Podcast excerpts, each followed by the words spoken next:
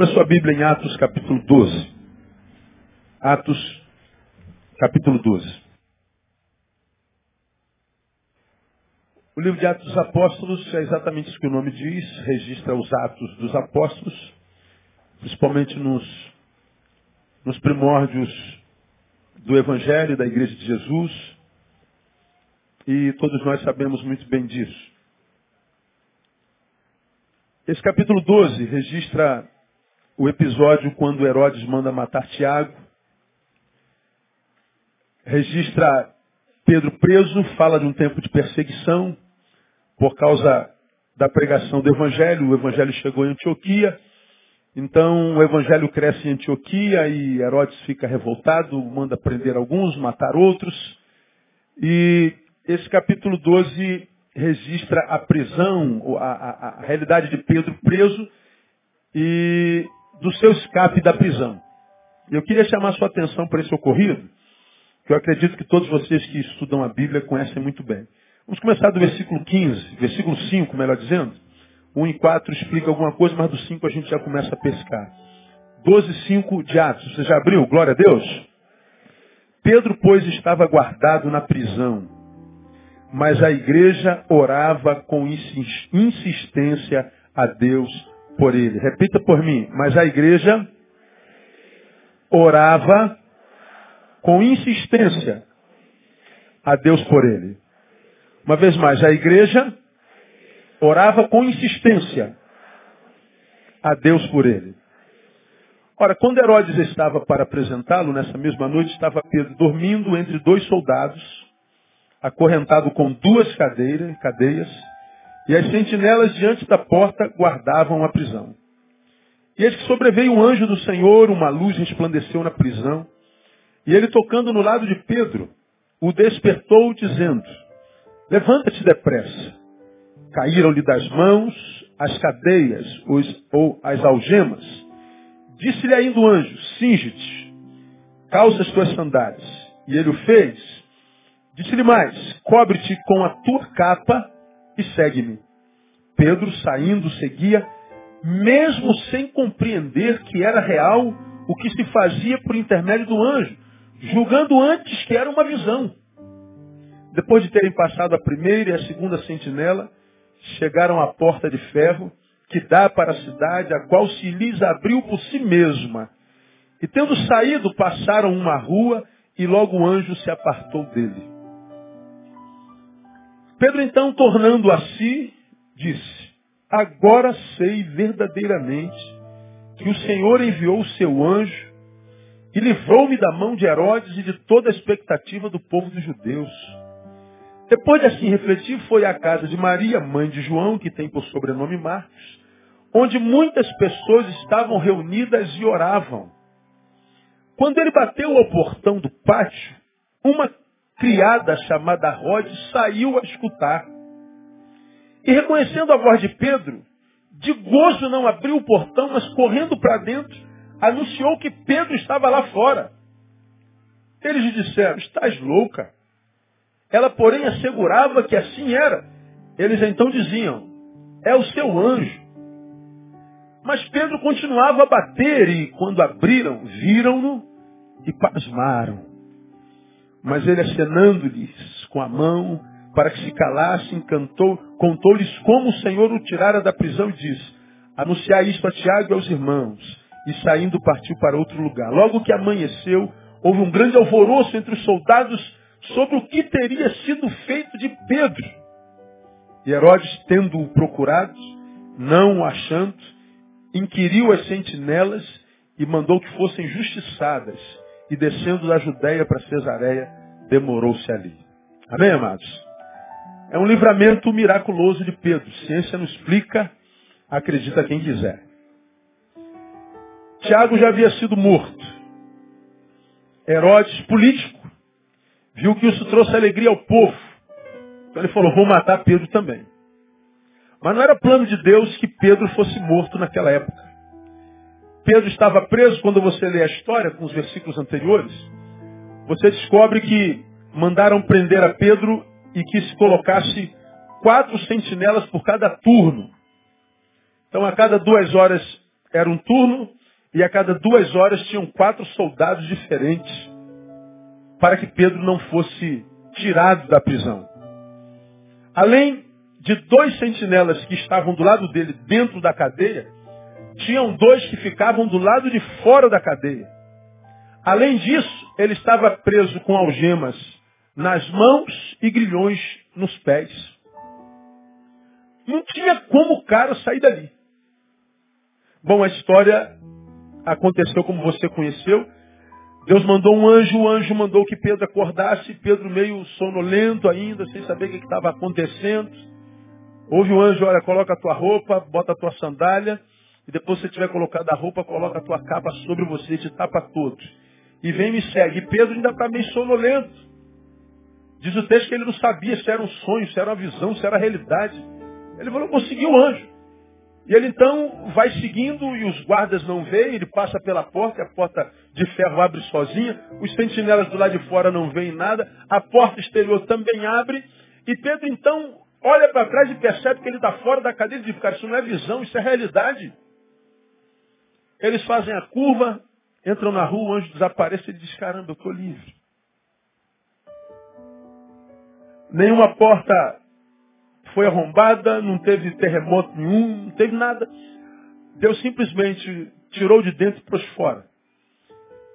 Dizendo o seguinte, olha, quando eu quero libertar alguém, não interessa quantos sejam os guardas, o tamanho da corrente que amarra, não interessa quantas portas, não interessa o poder daquilo que te aprisiona, não interessa o poder daquilo que te jogou aí dentro. Quando Deus quer tirar, ele diga, eu, ele diz, eu tiro e pronto, ninguém pode impedir.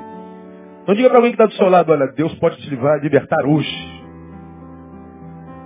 Quem crê, diga, eu creio, pastor. Ah, eu também creio. Bom, se é o, se é o filósofo, se é o, se é o intelectual, não, como, como é que isso pode acontecer? Isso aqui não tem cabimento, não tem lógica, mas é assim mesmo que Deus faz. Deus é ilógico mesmo. Deus fosse lógico, você já me viu pregar aqui mil vezes, se ele fosse lógico, ele não escolhia você para ser filho. Mas ele escolheu você para ser filho. Ele realmente simplesmente olhou para você e disse, é você. É você que eu estou escolhendo, é você que eu vou selar com o meu Espírito Santo. Pronto, selou, te chamou de filho e acabou. E aí? Qual a lógica disso? Não tem lógica, Deus não é lógico. O fato é que quando Deus quer livrar alguém, irmão, não interessa, ele livre e acabou. Agora, essa história começa como? Ela começa no versículo 5, dizendo que Pedro estava na prisão. Ele não só estava na prisão, na prisão ele era guardado. Mas diz que a igreja orava como? Leiam para mim no 5. Não vi. A igreja orava com insistência ou insistentemente. Orar com insistência é orar sem parar. A igreja não desistia de orar por Pedro. Talvez eles estivessem diante da lógica e a lógica deveria os fazer parar de orar. Cara, como é que você acha que Deus vai tirar o cara de lá? Olha o tamanho do grilhão que está no pé dele. Olha a grossura da corrente que, que, que, segura aquelas algemas. Tem gente dormindo com ele dentro da cadeia. Tem gente em pé do lado de fora da cadeia. Tem a porta da cadeia. Tem a porta da série exterior. Como é que você acha que o cara vai sair? Não tem lógica, rapaz. Para de orar, rapaz. Não. A igreja não olha para a lógica, a igreja não olha para o impossível, a igreja não olha para as circunstâncias. A Bíblia diz que a igreja simplesmente continuava, continuava orando a Deus com insistência. Oração perseverante. É assim que começa a história. A igreja não parava de orar. Acabou. Eles continuavam orando. O poder da oração perseverante. O poder da oração com insistência. Por que eu quero falar sobre, sobre oração nessa noite? Porque nós somos uma geração, irmão. Nós somos a geração da tecnologia. A tecnologia ela faz muito bem para o ser humano, mas se não vigiarmos, ela pode fazer muito mal. A tecnologia ela tem o poder de mexer com a nossa espiritualidade, a gente nem percebe. Essa geração, a da tecnologia, é uma geração que tem perdido ou deixado passar o privilégio da oração. Principalmente da oração com insistência, da oração perseverante. Nós somos uma geração que fala de oração, mas ora pouco. A gente fala de oração, fala de culto de oração, de oração no monte, de oração de madrugada, de oração não sei o quê, tipo de oração, oração de primeiro nível, oração de segundo nível. A gente fala muito congresso de oração, mas na prática, individualmente, nós somos uma geração que ora muito pouco. Se eu perguntasse para você, como eu já fiz aqui alguns anos atrás, quantos de vocês têm consciência diante de Deus que sabe que deveria orar mais do que ora? Quantos de vocês admitem, pastor, eu sei que eu deveria orar mais do que oro? Quantos admitem? Quase todos nós. Vamos imaginar que a sua igreja dependesse da tua oração. Como é que tua igreja seria? Uma igreja poderosa ou ela não existiria mais? Se ela dependesse individualmente de, da, da tua oração. Vamos imaginar que a tua família, essa família linda, abençoada que Deus te deu, dependesse somente da sua oração, de mais nada. Como seria sua família? Ela existiria ainda? Se a salvação dos teus filhos, por exemplo, seus amados, seus frutos, frutos da sua própria existência, do seu próprio interior, se a salvação dos teus filhos dependesse da tua oração, especificamente, teus filhos seriam salvos ou perdidos. Que Deus tenha misericórdia da nossa resposta.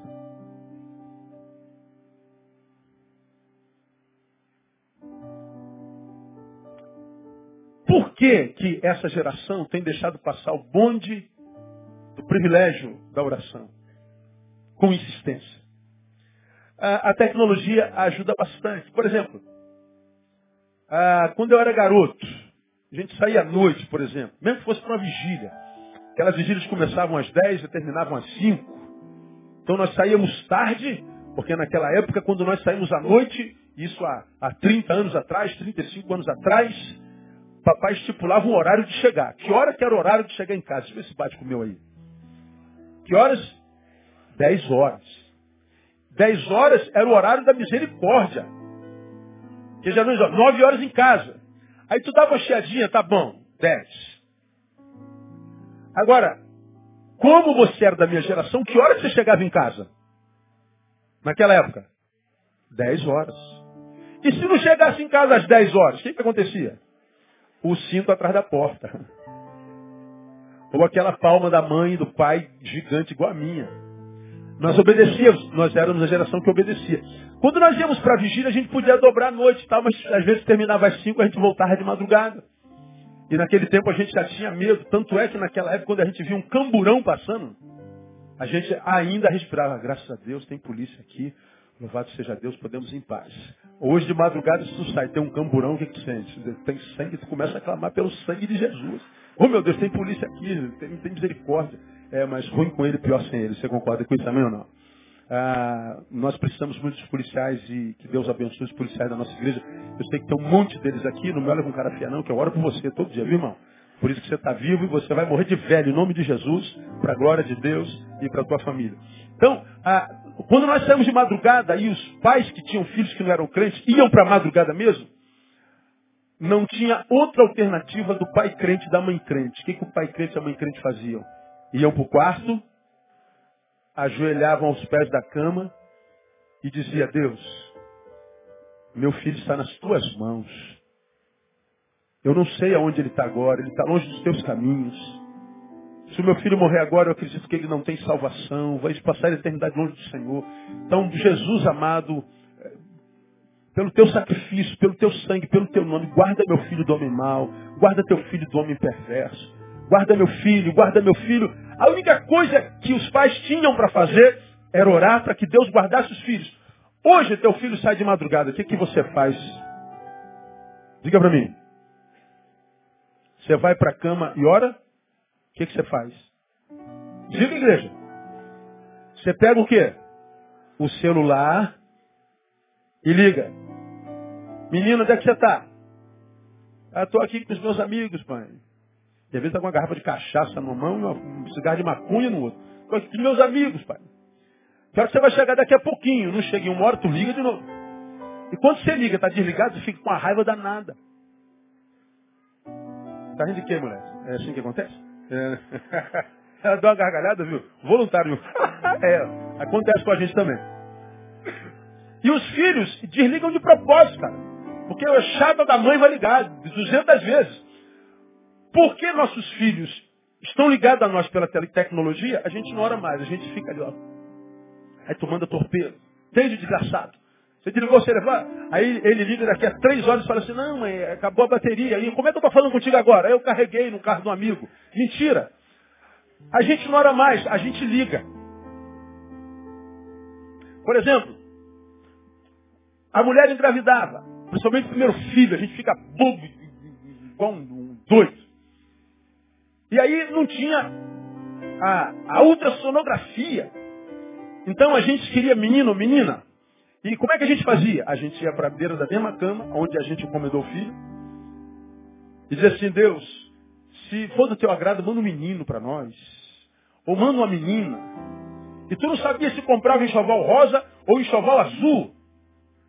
Poxa, manda um menino, manda a menina. Se o casal concordasse, se for menino, os dois oravam juntos. Quando discordava, um orava do lado da cama, o outro orava do lado do outro. Manda a menina, manda o menino. Ou então manda gêmeos para resolver o problema. Hoje não. Tu quer saber qual é o sexo do menino? É ultrassonografia 4D.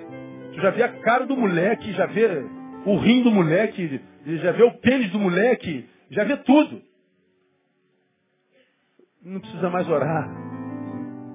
Pega o lavrador, o que vive da terra, da plantação, aquele que planta que você come aqui no Rio de Janeiro.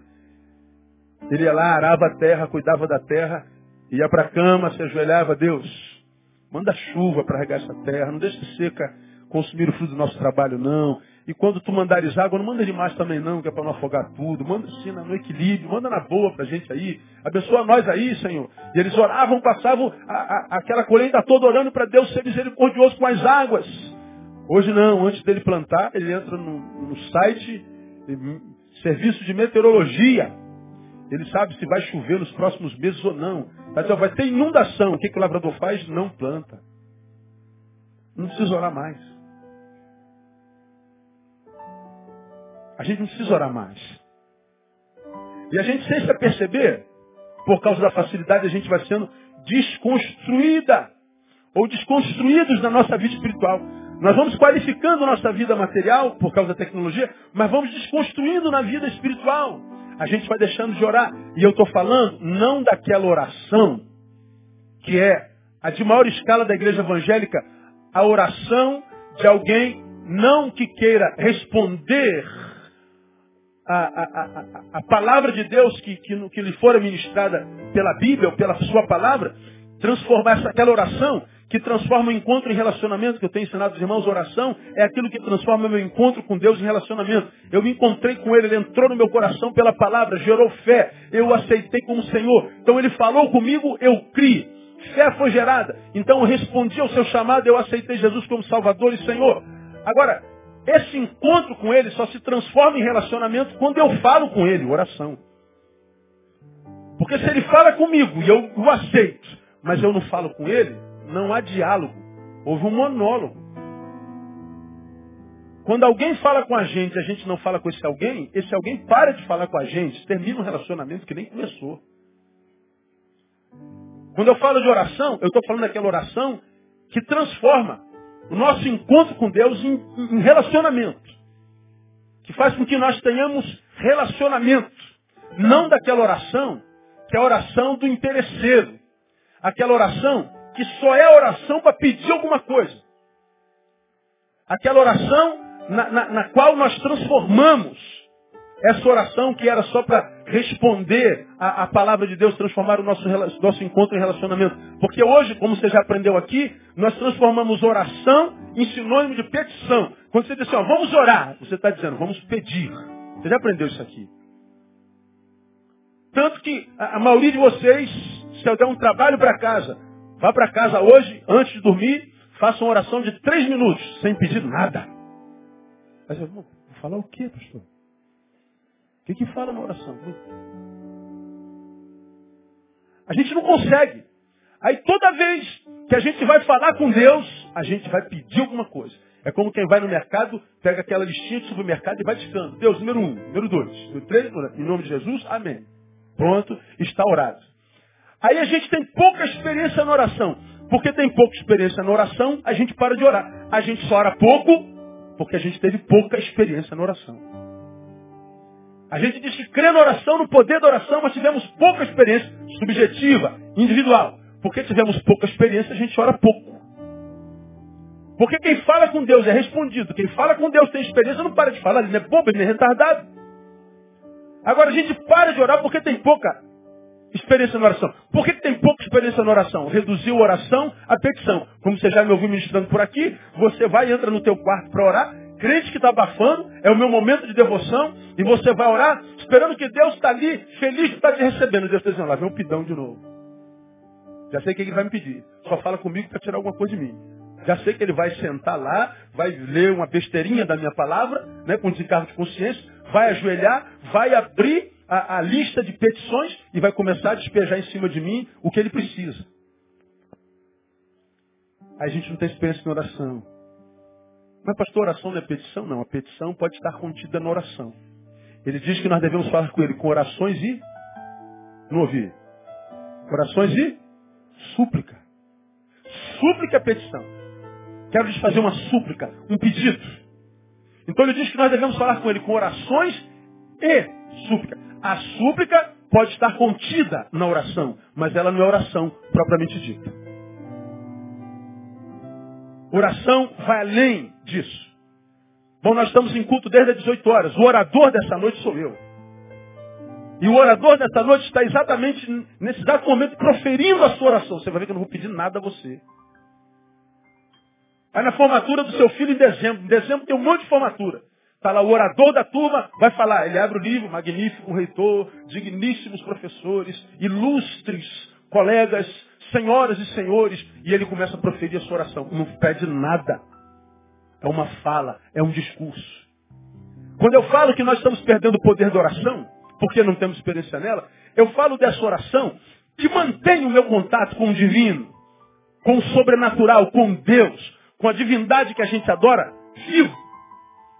Essa relação que mantém dentro dessa carne que se deteriora a cada manhã, dessa carne que envelhece e cansa, dessa carne que desiste. Essa oração que mantém a chama de Deus viva em mim, viva em você. Que faz com que essa carne seja só a roupagem desse ser que existe dentro de nós, que tem contato com o sobrenatural, que transcende o natural. Eu estou falando dessa oração que faz Deus uma realidade palpável em nós que transforma a nossa vida, como eu tenho dito, numa vida que vale a pena ser vivida, que não nos permite sermos transformados, como eu tenho dito, num pedaço de carne andante. Num ser que está lutando contra a desistência, mas a desistência o alcança mais cedo ou mais tarde. É só vigiar e aguardar e você vai ver o ser caindo. Pessoas vão morrendo por dentro. Por que, que isso acontece? Pouca experiência de oração. Porque nós transformamos oração em petição. Peça, irmão, na sua oração. Ele manda que nós peçamos. Mas não reduza o teu instante de oração a um instante de petição. Não seja um filho pidão, que só se lembra do pai para tirar alguma coisa dele. Ilustrei quando preguei sobre isso aqui, como aquele pai que tem duas filhas.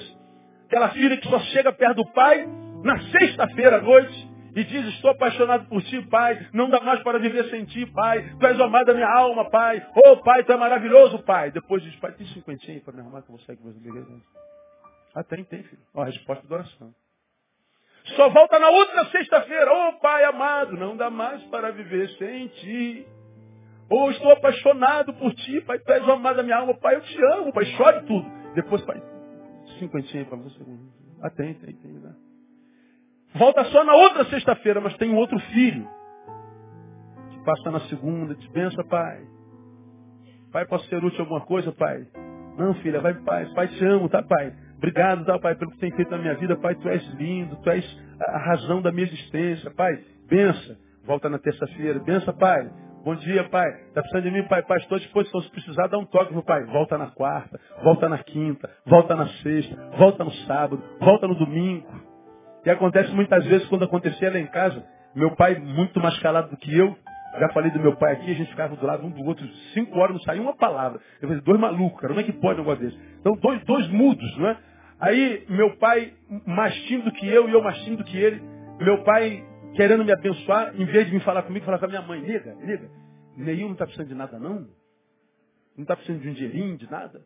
Aí vem a minha mãe, Neil, teu pai está perguntando se está precisando de alguma coisa. Ah, diga para ele que eu estou precisando de um dinheirinho sim, mãe, se for possível. Aí minha mãe vinha com dinheirinho. Minha mãe era Jesus, intercessora entre Deus e o homem. Não é? Então a, a, relação era assim, dois, dois mudos, dois times. Mas meu pai dizia, ele não está precisando de nada não. Ou então, se eu estivesse precisando, mãe, pergunta para papai se ele pode me emprestar o carro. Geralmente, quando pedia o carro. Eu usava o intercessor para chegar até ele. Agora, eu não pedia quase nada meu pai. O pai que dizia assim, vê se ele não está precisando de alguma coisa. Porque o pai, quando encontra alegria no filho, o pai tem prazer em abençoar. O filho não precisa nem pedir. Está escrito na palavra de Deus. Que quando você vai orar, é, ora para cumprir um preceito. Porque a Bíblia diz que Deus sabe o que a gente vai pedir antes mesmo da gente fazer o quê? Abrir a boca. Quando você abrir a boca, a tua oração já está feita. Deus já sabe o que você precisa. E Ele vai te abençoar no nome de Jesus. Por quê? Porque você é aquele filho que anda na presença dele, cuja oração transformou seu encontro com ele em relacionamento. No relacionamento, nós nos tornamos íntimos. Quando nós nos tornamos íntimos de alguém, esse alguém não precisa falar mais nada, a gente sabe se ele está bem, se ele não está. A gente sabe se ele está cansado ou não. A gente fala, pô, cara, oh, amiga, amiga, você não está bem. Então você tirou isso? Eu te conheço, amiga. Ou então, brother, tu tá meio, tá meio down hoje, não tá? Pô, irmão, tô meio bravo, tô meio down sim. Tá. Por quê? Porque a gente conhece o cara. A gente conhece a menina. Não precisa falar mais nada. A gente olha e já vê tudo. Ora, você acha que Deus não veria a mesma coisa na gente? Você acha que Deus é um masoquista que olha lá de cima, vê você passando pelo vale da sombra da morte, sendo esmagado pela vida, pelo diabo, pelo inimigo, sofrendo feito um condenado, e ia ficar assim, eu vou esperar você falar alguma coisa. Se não falar nada, eu não vou fazer nada.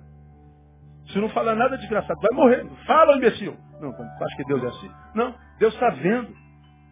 E Deus não ia pedir, esperar nem que você pedisse alguma coisa. Ele simplesmente viria ao seu encontro e te daria vitória. Pedro estava lá, irmão. Quem orava não era nem ele, era alguém que estava do lado de fora. A oração tem o seu valor, a oração perseverante. E eu gosto do texto que o texto diz que orava com insistência. Não era uma oração que era é, dependente da cronologia. Eu vou orar por um tempo, se não aconteceu, eu paro de orar. Como quem diz, Deus, eu estou orando com a faca no teu pescoço. Tu, como fizeres até tal data, eu paro de orar. Vou te punir ficando em silêncio. Acho que Deus vai entrar em depressão porque você ficou em silêncio e não fala com ele. É uma visão equivocada da oração. Agora, por que, que a oração perseverante, irmão? Faz bem. O que, que ela gera em nós? Vou mostrar para vocês nesse texto algumas coisas que essa oração, que transforma meu encontro em relacionamentos, que faz de mim literalmente a morada do divino, que faz de mim um lugar onde ele habita e no qual ele tenha prazer de estar. E quando ele está no lugar no qual ele tem prazer de estar, esse lugar que somos nós, é abençoado, é abençoado, é agraciado por algumas coisas que são para mim, primordiais nesse tempo presente. Primeira coisa que a oração perseverante gera em nós, essa, essa oração perseverante nos especializa em transcender circunstâncias. Ela nos especializa em transcendência, na capacidade de transcender circunstâncias. Quer ver uma coisa? Versículo 6 diz assim: Ora, quando Herodes estava para apresentá-lo, isso publicamente ia matá-lo. Nessa mesma noite estava Pedro fazendo o quê? Não ouvi, igreja. O que, que Pedro estava fazendo? Veja, Pedro estava preso, viu Tiago sendo morto ontem, sabia que o de amanhã era ele. Ele estava na última noite de vida. Herodes já estava com tudo tramado. Amanhã apresenta o cara e arrebenta com ele. Bom, eu estou na minha última noite de vida. Amanhã cedo eu vou ser mostrado em praça pública como espetáculo e vão ser mortos. E Pedro estava fazendo o quê? Dormindo. Meu irmão, quantas vezes tua unha encrava, você perde uma semana de sono? Quantos aqui já teve o privilégio de deitar e a dona Insônia, a irmã Insônia, deita do teu lado, te abraça e diz assim, eu vou passar a noite contigo. Aí você roda para lá, roda para cá, conta 20 mil cabritinhos, não adianta. Você roda para outro lado, muda de lado na cama, liga o ventilador, desliga, liga o ar-condicionado. Vai lá embaixo, toma o leite morno, dizem que leite morno ajuda, não sei. E volta, rola para lá, rola para cá. e o, a dona insônia está ali do teu lado. Ô, amado, estamos juntos. Estamos, estamos juntos e misturados. Né? Aí o desespero aumenta quando você percebe que está começando a clarear. Você fala assim, meu Deus, eu vou, vou trabalhar agora. Quantos já passaram essa experiência aqui, além de mim? A maioria de nós. Alguém passou por isso essa noite, na é verdade. Então, a gente vê o dia clareando, a gente não dormiu, e a gente tem o dia cheio. Só que você dorme e evoca o sono, mas o sono não vem, porque a mente está assim, pensando no problema, no que disseram a teu respeito, na diversidade que você tem que resolver amanhã, na calúnia que fizeram, na besteira que você fez, que pode acabar com a tua vida se alguém descobrir. E você, meu Deus do céu, caraca, meu Deus do céu, você não consegue o controle da mente. Aquela circunstância coloca uma algema no teu pensamento, nas tuas emoções, e te sequestra e te amarra na, na, na, na, num pedaço de pau, no tronco, e diz assim, agora você vai ficar aqui amarrado. Eu estou sequestrando o teu sono, eu estou sequestrando a tua paz, eu estou sequestrando todos os teus projetos. Você agora vai ser reduzido a esta coisa. E aquela coisa te acompanha. Amanhece, você se arruma para o trabalho, pensando naquilo. Você vai no ônibus, senta, teu olhar se perde no horizonte, pensando naquilo. Você almoça, pensando naquilo. Você trabalha, volta para casa, pensando naquilo. Desespero total. Você não consegue transcender aquilo. Pedro ia morrer amanhã. E ele dorme. Bom, vou morrer de qualquer jeito. Então vou aproveitar a última noite de sono. E não tinha diazepam naquela época. Não tinha os remedinhos que a gente tem como segredo. Que fazem o papel do Espírito Santo, nosso consolador. Pedro não tinha isso. Pedro dormia. Sabe o que é isso? Transcendência. Pedro está dizendo para mim, olha, eu estou acorrentado, estou com duas cadeias, devia estar tá doendo para burro, mas ele dormia. Seu, seu futuro sendo confiscado, ele dormia preso injustamente, ele dormia. Porque o que se faz à noite é dormir. Então o que eu tenho que fazer, eu farei. Eu não vou deixar de cumprir nenhum projeto meu, nenhuma atividade, nenhuma obrigação. Eu vou viver a vida até o final dela, independente das circunstâncias contrárias que eu estou vivendo nesse momento. Porque eu consigo transcender, porque eu tenho vida de oração. A oração faz isso com a gente, irmão. A oração faz com que a coisa doa, mas que eu não seja recolhido para essa dor. Como eu já preguei aqui, você vai se lembrar disso. 32 dentes na boca, mas um deles, um deles doeu de madrugada. Quando o dente dói de madrugada, e o desgraçado só dói de madrugada, quando os dentistas estão dormindo, eu falei isso aqui naquela noite, você fica desesperado. Você, meu Deus, como é que, que, que dente horrível. Ele não deixa você dormir, ele não deixa você pensar, ele não deixa você falar, ele, ele não deixa nada. Você tem 32 dentes, só tem um doendo. Os outros 31 perdem sentido. Um dente. Você se transforma num dente. Você não pensa mais nada. Você, 1,86m no meu caso, se retira para dentro de um dente de, de um centímetro. Aquele dente leva tudo que nós somos, nosso pensamento, nossa paz, nossa alegria, nosso sono, nossos projetos. Aquele dente re, é, é, sequestra a gente totalmente e a gente não consegue sair desse dente. Pois é, isso é dor de dente, mas tem uns que são sequestrados pela preocupação, pelo trauma, pela ansiedade, por um monte de sentimentos que estão roubando a vida de um bocado de gente, enlouquecendo um monte de gente, fazendo com que um monte de gente se suicide, com um monte de gente se procrastine, apostate, se revolte contra Deus, simplesmente porque eles acreditam que abençoado é quem tira essa coisa que tira o sono. Não, Pedro estava com a coisa lá, mas continua dormindo, porque ele tinha a bênção da transcendência. Dá uma catucada de alguém para mim e fala assim, você tem direito a essa bênção, irmão. Quantos querem essa bênção? Eu quero essa bênção, pastor. Oh, meu Deus do céu. Aí quando a insônia chegar, Pai do Senhor, Pai do Senhor é uma ova, vaso desgraçado. Eu vou dormir nessa noite. Quero virar um monstro. E você vai dormir. Mas pastor, isso é muito difícil. Ué. Quando você diz, você já aprendeu. Que quando você diz que uma coisa é muito difícil, o que, que você está dizendo? Que ela não é impossível. Se não é impossível, pode acontecer. Amém ou não? E qual é a graça desse negócio de dormir? Você já ouviu aqui mil vezes. É que você é um amado de Deus. Diga, eu sou um amado de Deus. E o que, que a Bíblia fala sobre isso? Que aos seus amados, ele abençoa enquanto dorme. Diga para o irmão que está vai dormir, irmão, pelo amor de Deus. Vai dormir, pelo amor de Deus, cara. Ele já está acordado velando o seu sono. Não precisa dois ficarem acordados. Mas cadê que a gente consegue? Sabe como é que se chama isso aqui, irmão? Para mim isso aqui se chama resiliência. Você sabe o que é resiliência? Resiliência é um conceito emprestado da física.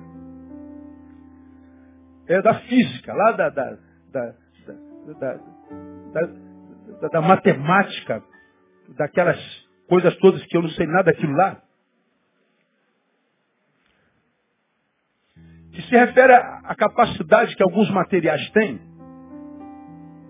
de suportar estresse ao, ao, ao limite máximo, sem se quebrar diante desse estresse. Resiliência.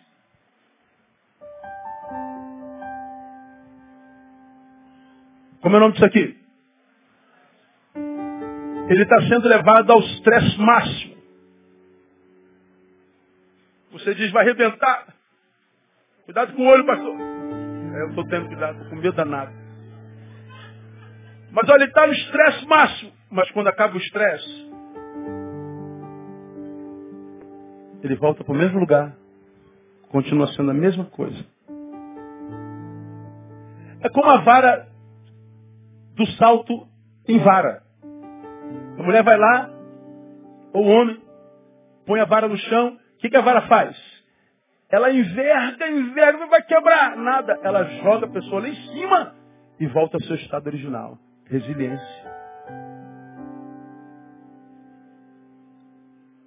Isso é o que a oração faz com a gente. Faz com que nos momentos em que nós somos testados ao estresse máximo, as dores aparentemente inumanas, as adversidades mais contundentes, você diz, Deus, eu vou quebrar, eu não vou aguentar, eu não vou suportar. E você é esticado, apertado, moído. Mas quando o estresse passa, você volta ao normal e continua sendo quem é. E você diz, meu Deus, o que, que aconteceu comigo? É que o diabo tentou matar, roubar, destruir você hoje, essa semana. Mas porque você vive uma vida de oração perseverante, ele tentou e fracassou mais uma vez, porque você tem resiliência. É isso que a oração faz com a gente. Então, oração não é um poder que Deus me dá para que eu não seja mais esticado, para que eu não seja mais envergado, para que eu não seja mais alguém vítima de um outro que queira me quebrar, que queira me matar. Não. No mundo tereis aflições. Faz parte. Como eu tenho pregado às quartas-feiras, sofrimento é inerente à existência. Você existe, vai sofrer. O filósofo disse, penso, logo existo. E eu digo, eu existo, logo sofro.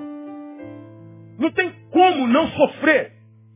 Agora, se nós mantemos essa relação com o ser transcendente que é imanente, com o ser que vai além das circunstâncias, e ele habita em mim, ele me capacita para ter resiliência. Quando você vive a experiência uma vez, duas, três vezes, você diz assim, ah, pastor, nunca mais eu passo por isso. Não. Você vai dizer, bom, se tiver que passar de novo, pelo meu histórico, eu sei que eu vou vencer mais uma vez. E olha, irmão, a dor que você passou esses dias, não foi a primeira, mas me desculpa a má notícia, também não será a última. Enquanto você estiver vivo, meu irmão, o bicho vai tentar pegar mesmo vão caluniar, vão cometer injustiça, vão apunhalar, vão fazer o que você não gostaria que fizesse. Vai, ah, pastor, não receba essa palavra, não precisa receber, vai acontecer do mesmo jeito. Você é uma ovelha lançada no meio de lobos, você é presa na boca do predador. O diabo, vosso adversário, anda bramando como leão buscando a quem possa tragar. E alguns eles têm tragado. E quando preguei sobre aquele texto aqui, você se lembra? Fiz alusão de um cigarro.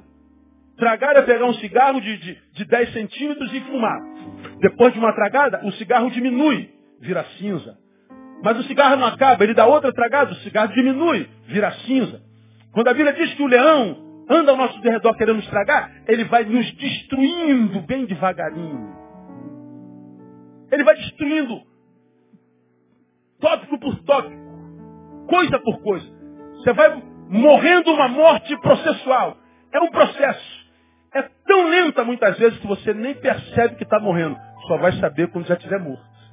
Aí você olha para trás e vê o estrago, né?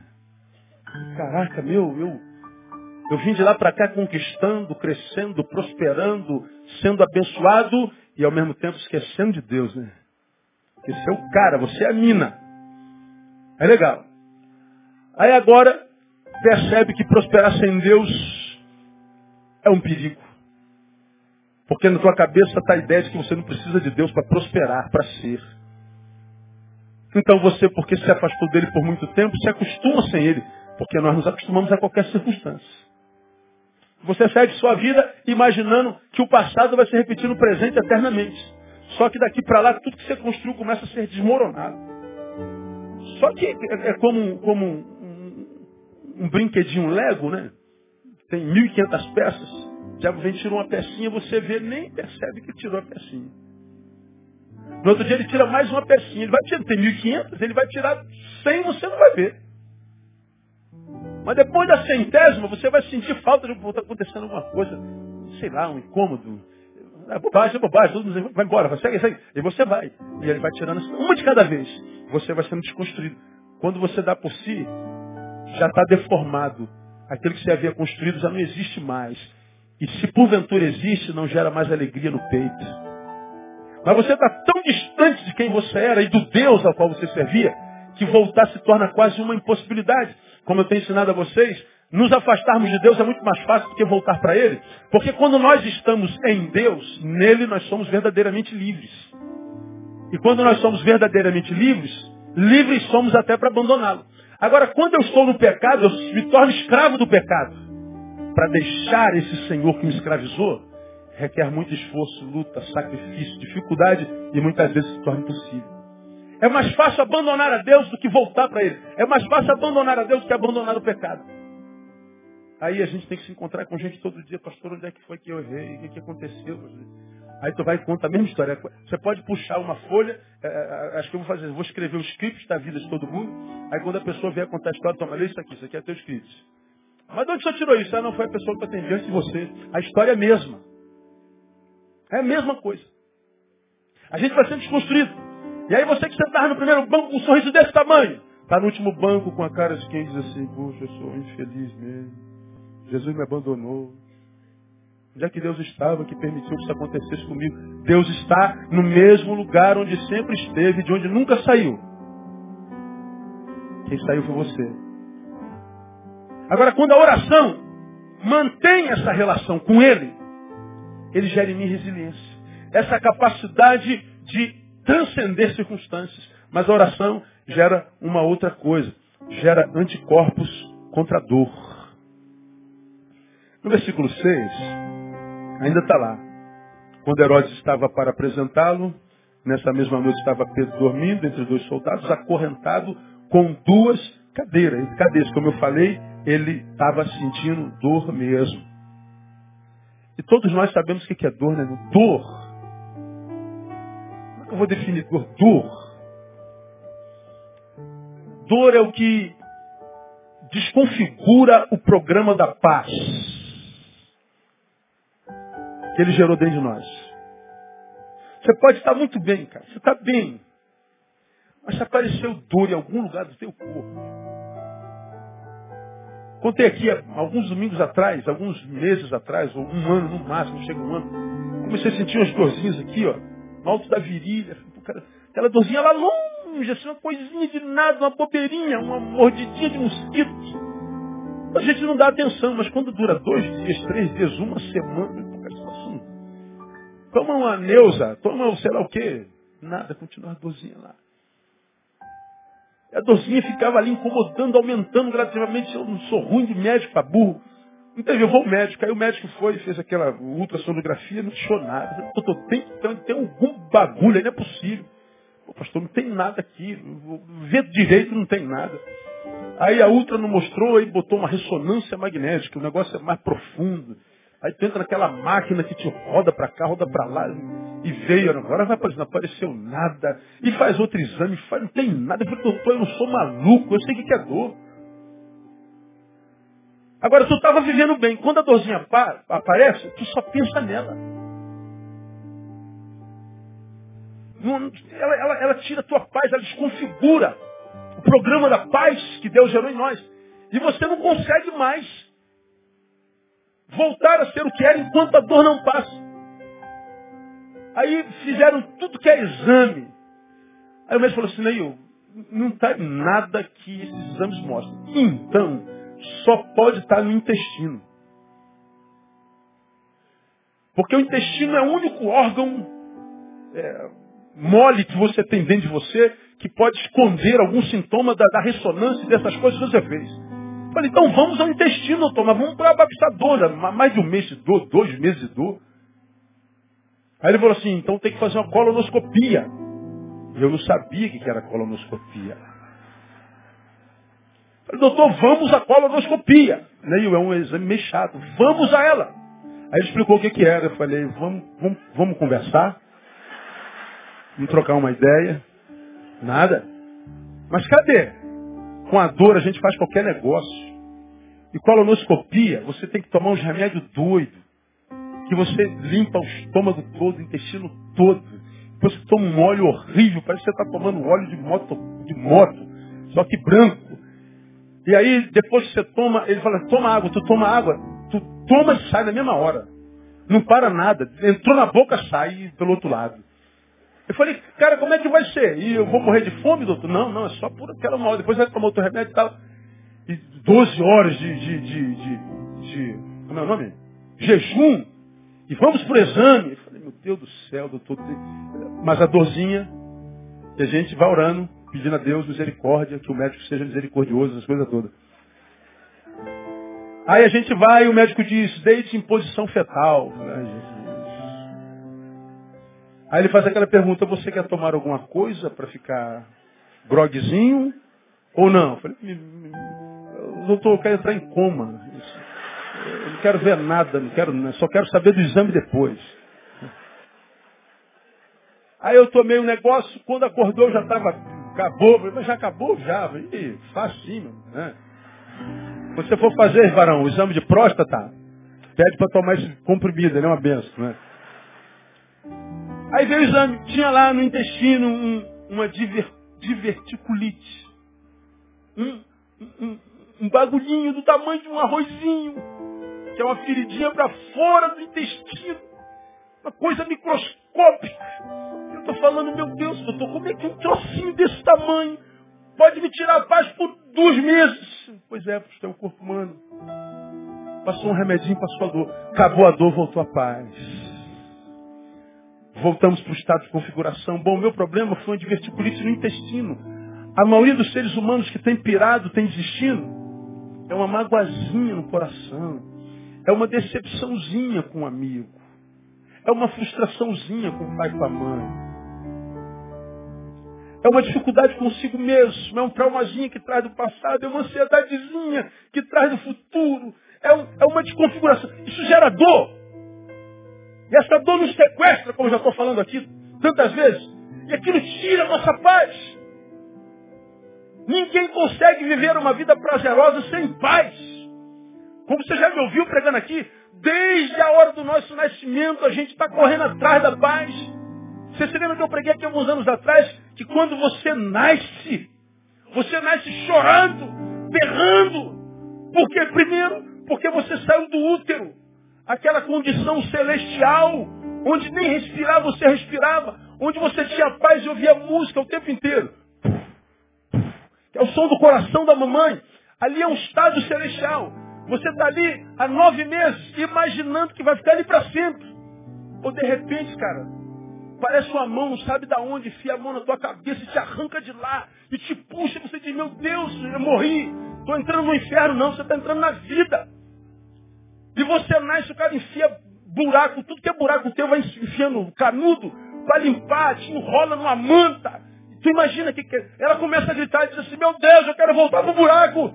Eu quero voltar para a paz. É isso. Desde que você nasce, você busca paz. Nasceu, vai ter que correr atrás dela, porque ela foge da nossa mão.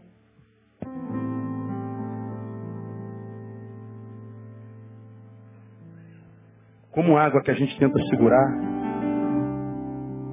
mas foge. E nós temos que estar perseguindo a paz, como diz Hebreus. Porque parece que ela não gosta da gente, e a gente corre atrás dela, ela corre na nossa frente. E a gente muitas vezes desiste, meu Deus, cara, eu não nasci para ter paz, nasceu. Ele veio para que você tivesse paz. Deixo-vos a paz, a minha paz vos dou, não vos la dou como o mundo a dá. Ele está dizendo, a minha paz é uma paz diferente do mundo. Como você já aprendeu aqui, a paz do mundo é a ausência do problema. Resolvi o problema? Graças a Deus ter paz. Quando tu resolve um, outro, muito prazer, eu sou o próximo. A paz de Jesus não. A paz de Jesus coabita com o problema. Pedro estava preso. Pedro estava grilhoado. Pedro dormia. Pedro tinha paz. Se Pedro via isso, você pode viver também no nome de Jesus. Diga para quem está do seu lado, você pode ter paz na tua vida.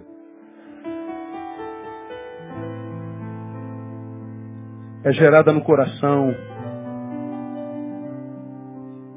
pela oração perseverante. Terceiro, a oração perseverante faz com que a manifestação de Deus em nossa vida seja concreta. Ou seja, a nossa relação com Ele para de ser uma, uma, uma relação religiosa, blá, blá, blá. Quem tem um testemunho, tu vê um monte de gente vindo dar testemunho na igreja que é um testemunho mentiroso. Tu ouve os testemunhos algumas vezes e fala, esse cara é um mentiroso, rapaz. Ele diz que foi curado de, de câncer no pulmão, nada, foi uma gripe que, que, que pegou ele porque ele dormiu embaixo do ventilador. Mas ele bota um negócio desse tamanho e todo mundo, oh, esse irmão tem experiência com Deus, ele está contando um testemunho para impressionar você. Mas ele sabe que não foi nada daquilo. Muita gente vivendo uma relação com Deus verborrágica, mentirosa, blá blá blá. Conversa fiada. Agora, quando a gente ora perseverantemente, a gente vive uma relação concreta com Deus. O 7 diz, eis que sobreveio o anjo do Senhor, uma luz resplandeceu na prisão, ele tocando do lado de Pedro, despertou, dizendo, levanta-te depressa, caíram-lhe das mãos as cadeias. Ele não sabia se isso era sonho, se era visão, se era realidade. Era realidade. Ele estava tendo, de fato, uma relação concreta com Deus. Deus quer se manifestar de verdade na tua vida, na nossa vida. Ele não quer que a nossa relação com Ele seja só, só, só uh, teórica. Ele quer que nós teremos, tenhamos experiências reais, concretas, palpáveis com Ele. Experiências que não precisam ser publicadas, não precisam ser ditas, não precisam ser comunicadas para gerar glória para a gente. Não, eu e Ele sabemos. E se eu e Ele sabemos, ninguém mais precisa saber. Porque eu aqui preciso saber o Deus que eu estou servindo para que eu não tenha dúvida quando as próximas adversidades chegarem. Quando nós temos experiências concretas com Deus, essas experiências entram no nosso histórico existencial, que está atrás de nós, que aí a gente segue para a história ser escrita à frente de nós. E quando a gente se encontra com adversidades além de nós, nós temos o histórico da experiência passada. Então a gente encara com uma postura diferente. Ao invés de se acovardar, a gente diz para o seguinte, ó, tá vendo lá?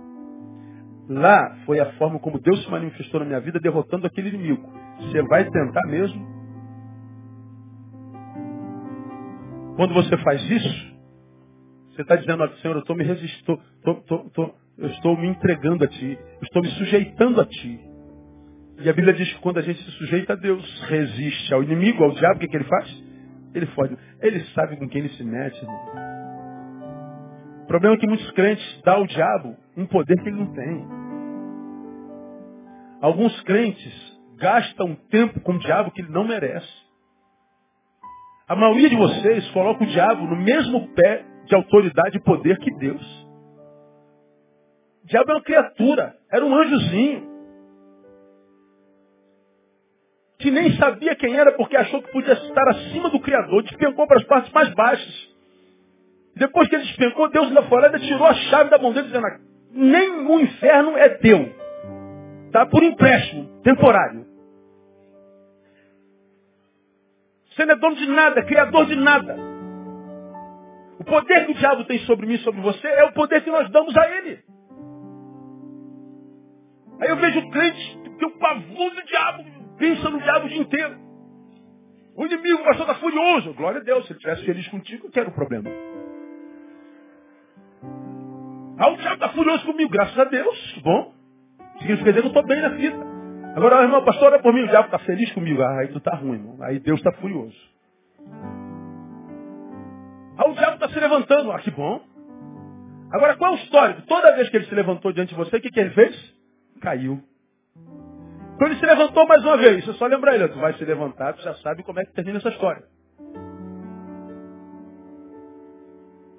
Agora não, nós pintamos um diabo gigantesco.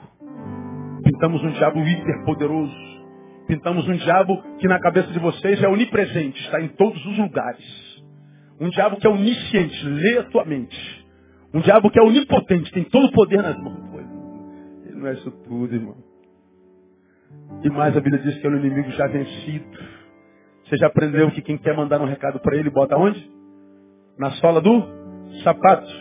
Porque a Bíblia diz que ele está debaixo dos nossos pés. Diga assim para quem está do seu lado, o inimigo que você teme está debaixo do teu pé, mané. Dá uma pisada nele aí só de raiva, só para dar uma esmagadinha. Ele não é isso tudo. É você quem lhe dá esse poder todo. Ele se alimenta do que você produz, você já aprendeu isso aqui. Agora, se você tem oração perseverante, meu irmão, o diabo se torna um diabo doente de nanição, nanico. Para ele ter poder sobre a sua vida, ele vem com obra de engano. Ele é um gatinho que se disfarça de tigre de bengala. E você vê aquele vou te matar. E você foge. O medo o alimenta mais ainda. Ele aparece na forma dos inimigos. Você meu Deus, não, não, não. Isso é obra de engano. Encara, meu irmão. Mas, pastor, diante deles, nós somos como gafanhotos. Como Josafá disse. Mas Josafá disse assim, todavia, nossos olhos estão postos em ti. Deus, eles são mais poderosos que nós, mas nossos olhos estão postos em ti.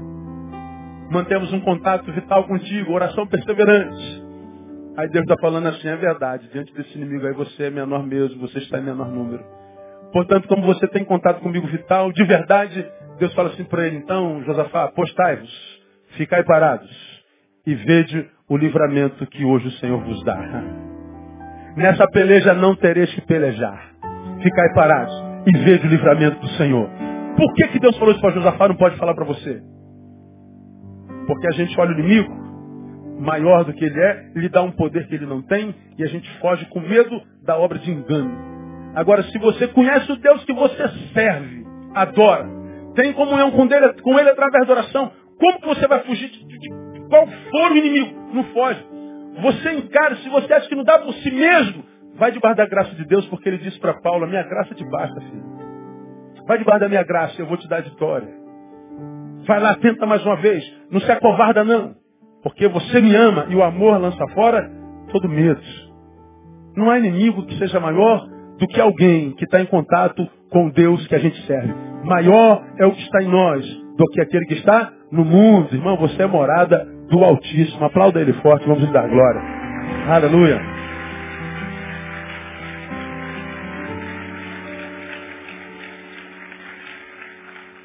Faz com que a manifestação de Deus na nossa vida seja concreta. Você sai do blá blá blá.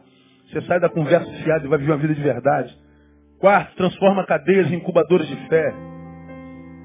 Cadeia, ele estava em cadeia. O inimigo disse, é o final. Não, não, não, não, não é só vírgula.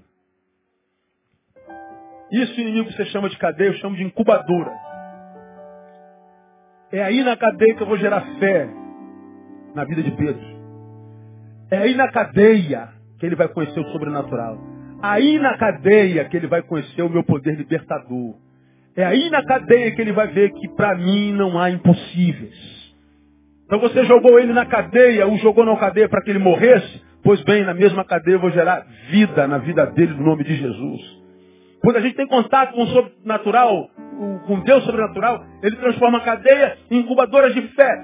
Aquilo que você imagina ser impossível, Deus com sua palavra transforma possível. E aquilo que você pensava ser o fim, foi o teu nascimento no nome de Jesus. Por causa do relacionamento. É aquela história lá da, da fornalha, né? O cara cai lá dentro e sete vezes mais, o guarda é morto antes de chegar lá. E eles continuam sozinhos lá dentro da fornalha. Aí você diz assim, é o fim dos molequinhos, vão virar poeirinha preta. Nada quem estava lá de fora, lembra que entraram três, e os caras, não estou enxergando direito. Cara, quantos que nós jogamos lá? Três. Quantos que você lá? Quatro. O quarto homem era o, o que a gente chama o homem da fornalha. É o homem que só se manifesta quando a gente está na fornalha. É o homem que só aparece quando a gente está no lugar do impossível, que a gente não pode fazer nada. Então, mesmo que você caia num lugar onde para você seja impossível, Deus tem um quarto homem, um segundo homem, um anjo, que vai tirar você de lá e você precisa acreditar nisso aí. Então, não ponha ponto final numa história na qual Deus pôs uma vírgula. O teu inimigo, teu patrão, teu chefe, o invejoso, teu vizinho, seja lá quem for, está jogando praga na tua vida, te, te espizinhando, te, te, te, te, atordoando, te enchendo o colarinho, dizendo você vai morrer, você vai perder. Cara, não permita que ele consiga com facilidade, não. Permanece firme e você vai ver que Deus é quem vai te dar vitória. Nesse lugar da humilhação, Deus vai fazer com que você tenha a maior experiência que você já teve na sua vida. E isso que te faz chorar. Depois olhado de futuro para o passado, vai te fazer dar grandes risadas e grandes glórias e aleluias ao Senhor, porque o milagre aconteceu. Então dá uma catucada de alguém e fala assim, irmão, desista não, irmão. Diga para ele. Você não tem noção como você está ministrando na vida de alguém nessa noite. Transforma cadeias em incubadores de fé. Mais uma, cinco, transforma nosso trabalho em algo produtivo e prazeroso. Porque trabalho, trabalho que é só trabalho cansa e faz a gente parar, a gente desiste. Agora, Pedro saiu, Pedro bate na porta e revela como até aqueles que oram insistentemente podem orar cambaleantemente. Eles estão orando por Pedro. Pedro bate na porta e diz que isso não é Pedro não, cara, isso é o anjo dele. Eu fico, que anjo é esse, cara? Que visão era essa que esse um? Não é Pedro tá, não, é o anjo de Pedro. Ih, tem um monte de teoria sobre esse negócio. Alguns dizem que esse anjo é aquele a respeito do qual o anjo fala, que o anjo do Senhor acampa ao redor dos que os temem. Então nós acreditamos que cada um de nós tem um anjo da guarda. A Bíblia fala sobre as crianças que os anjos delas estão sempre diante do Senhor. Então nós acreditamos que a criança tem um anjo da guarda. Eu acredito nisso com toda a minha alma. Mas o que, que nós somos se não crianças que crescemos, mas que continuamos crianças dependentes de papai? Então o anjo do Senhor que acampa ao seu lado. E havia uma teoria naquela época que dizia que o anjo que nos acompanha, ele toma a nossa forma. Ele fica parecido conosco. É uma empatia que chega quase que a fisionomia. Um negócio interessante. Eu não sei se é realidade, não tem na Bíblia. Mas os apóstolos criam algo parecido com isso. Olha, Pedro, gente, é Pedro, eu ouvi a voz de Pedro, é ele que está aí fora. Não, mulher, você está maluca, menino. Você bebeu o quê? Você estava orando, você estava bebendo o quê? Não, não é ele, eu conheço a voz dele. É ele. Não, é, isso é o anjo dele que está aí. Pedro continuou insistindo. E a porta abriu. Na primeira batida, a porta não abriu. Pedro podia ter desistido. Mas Pedro continuou insistindo. O trabalho dele foi recompensado. Quantos de vocês têm trabalhado aqui, ali, aqui, acolá, bate, se esforça, Pastor, não é possível, nenhuma porta se abre. Nenhuma semente floresce nada dá certo, não é possível. Pastor, não é possível. Tanto é que está acontecendo contigo. Aí quase sempre, por causa da cultura evangélica na qual nós somos é, criados, quase sempre a gente diz, é pecado que há em nós. Aí de repente fala você, pô, você está vivendo uma vida legal. Aí isso é trabalho que fizeram para você, como alguém me, me procurou essa semana, fizeram um trabalho para minha mãe. Eu falei, pô, tua mãe é cristã? É você, seu pai, seus irmãos, todo mundo crente. E qual o problema fazer trabalho com a sua mãe? Não, pastor, disseram que fizeram, fizeram um trabalho forte. Forte a partir de que ponto de vista? O trabalho zero tamanho é, é forte comparado com a força de quem? Com a tua? Ou daquele que você diz servir? Porque quando alguém já fizer um trabalho forte para mim, eu comparo com a força do Deus que eu sirvo, qual força se compara dele? Agora, se a força dele habita em mim, habita em você, qual o trabalho forte que é suficientemente para desfazer a força que ele gerou em você? Nenhuma. A não ser o medo que você tem do trabalho que fizeram. Agora eu posso afirmar a vocês, irmãos, sim, é possível que um trabalho pegue. É. É possível que o pecado interrompa a obra de Deus em nós? É. Mas eu creio com toda a minha alma que mesmo sem pecado, sem trabalho, se eu não mantenho nosso encontro em relacionamento, a intimidade vai acabando. Porque intimidade pressupõe presença. Intimidade pressupõe encontro constante e duradouro. Porque senão nós somos conhecidos, mas não amigos. Como na sua profissão e na minha, nós temos muitos colegas. Ah, o meu colega, pastor fulano, meu colega, pastor fulano. Agora, quantos amigos eu tenho? Poucos. Amigos são aqueles que andam comigo todo dia. São aqueles que conhecem a minha intimidade, só entraram na intimidade por causa da convivência constante. Virou intimidade. Quando a gente mantém essa vida de oração insistente, a gente tem intimidade, cara. A gente já sabe como é que Deus vai agir. Se ele não agir como a gente pensa, ele vem com o sobrenatural e nos surpreende, porque ele é surpreendente. Mas uma coisa a gente sabe porque eu conheço. Ele não vai me deixar na mão. Pode uma mãe esquecer-se do filho do seu ventre. Do filho que mamou no seu seio. Não, não pode. Mas ainda que essa se esquecesse, diz o Senhor Isaías 54. Todavia eu não me esquecerei de ti. E quem disse isso não pode mentir. Digo, meu Deus, não mente. Você acredita nisso também ou não? Ele virá. Ele virá. Transforma nosso trabalho em algo produtivo e prazeroso. Por último, a oração insistente, além de nos especializar em transcender circunstâncias, gerar anticorpos contra a dor, fazer com que a manifestação de Deus em nossa vida seja concreta, transformar nossas cadeias em incubadoras de fé, transformar nosso trabalho em algo produtivo e prazeroso. Por último, portanto, traz a nossa vida à normalidade. Porque a obra de Deus na vida de um homem é exatamente isso. Trazer a gente para a normalidade. Infelizmente, tem muita gente que imagina que a obra de Deus é nos tirar a normalidade. E a gente vai viver a anormalidade. Porque viver o sobrenatural é viver o além do natural. É viver o anormal. Mas não. No Evangelho, viver o sobrenatural é deixar de viver essa vida normal, deformada, que o pecado gerou em nós. E essa vida deformada, essa vida que não vale a pena ser vivida, essa vida é, é, tendente só para fracasso, só para desgraça, porque a vida se desenvolve na dialética. Eu posso perder? Posso, mas tem dia que eu ganho. Eu posso estar triste? Posso, mas tem dia que eu dou gargalhada. Tem dia que eu quero morrer? Quero, mas tem dia que eu quero viver 200 anos. Isso vai equilibrando. É dialética. Eu entro, eu saio, eu subo, eu desço. Eu engordo, emagreço. Dialética, a vida toda desenvolvida na, no pêndulo, do vai e volta, do ir e vir. Agora tem gente que o pêndulo para no lado só da derrota, da tristeza, da amargura, de, de, de, de não vida, de, existência lúgubre, de, de uma vida insuportável, de um castigo especial. Não, não é possível que isso seja uma realidade assim. Não pode ser. Tem alguma coisa errada. O pecado faz isso. O distanciamento de Deus. Aí o que, que Deus faz quando ele entra na nossa vida, essa vida deformada? Ele traz para o pêndulo da normalidade.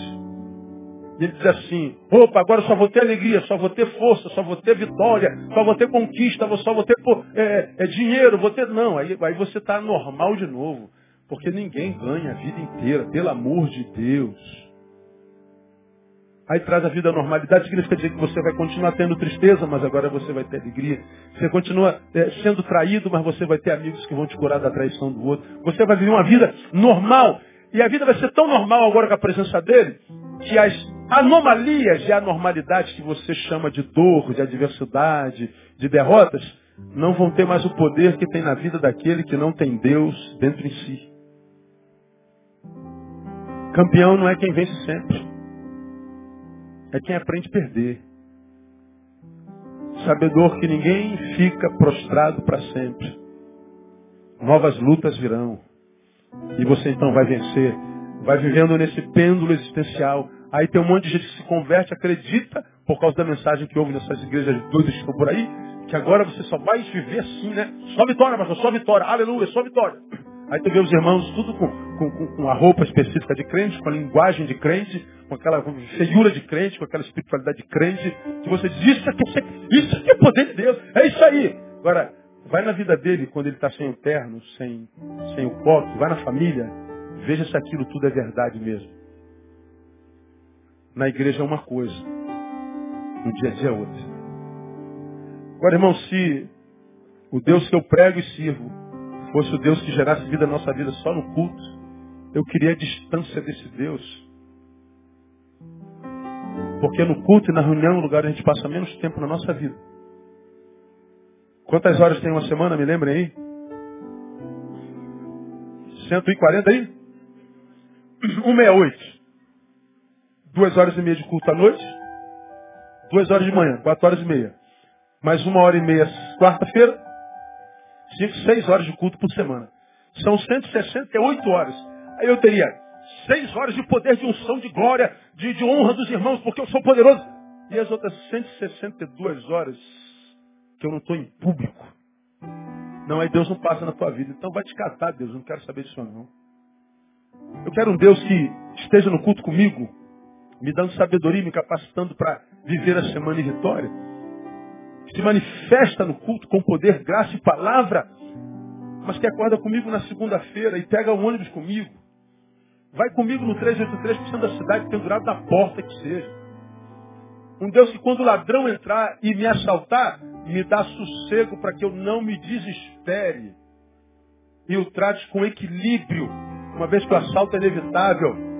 Nós vivemos um país injusto. E que quando o ladrão foi embora, levou meu anel e diga assim, ainda tenho dez dedos, louvado seja o teu nome. E não diga assim, Deus, como é que pode o cara ter assaltado a mim? Eu sou filho do Senhor. Eu sou ungido do Senhor. E o, e o cara que foi assaltado não é meu filho, não, ô miserável. Você acha que é só você que eu amo? Você acha que você é super especial. Os outros são ralés para mim. Não, Deus não ama. A mim que sou pastor, mais do que o pior bandido que está lá no Bangu 3. Ele nos ama igualzinho. Igualzinho. Ora, se eu aceito a Jesus e passo por adversidade, qual é a diferença? É que a adversidade não vai me esmagar. Eu sei que nele eu estou capacitado para suportá-la. E quando eu sei que eu sou capaz de suportá-la, eu encaro como quem já sabe o final disso, é vitória. Então eu caio dentro e a vitória é minha pelo sangue de Jesus. A bênção de Deus não se manifesta me livrando da dor, mas me capacitando para superá-la, para transcendê-la, para suportá-la. Quem não entende um negócio desse, irmão, tem que procurar outra religião. Porque se você vive outra verdade além dessa, nessa religião você está vivendo um engano. Porque tudo sucede igualmente a todos, diz a sua palavra. Tanto ao que crê como ao que não crê, ao que sacrifica, ao que não sacrifica. Igualzinho. A diferença é na forma de resistir. E essa resiliência vem através da oração perseverante. Então sai daqui desse culto, irmão. E vai andando na rua dizendo, Deus me ajuda a manter essa vida de oração persistente. Separar um tempo para ti. Me ajuda a vencer esses afazeres loucos nos quais eu me meti. Me ajuda, me ajuda a separar uma hora bendita no meio dessas 24 horas que tu me dás todos os dias. Me ajuda a separar um tempo santo. Eu preciso manter esse relacionamento contigo, porque senão esse tempo vai te sucumbir. Quem tem ouvidos, ouça o que o Espírito diz à igreja. Deus te abençoe com essa palavra. Vamos aplaudir o Senhor. Estar em pé?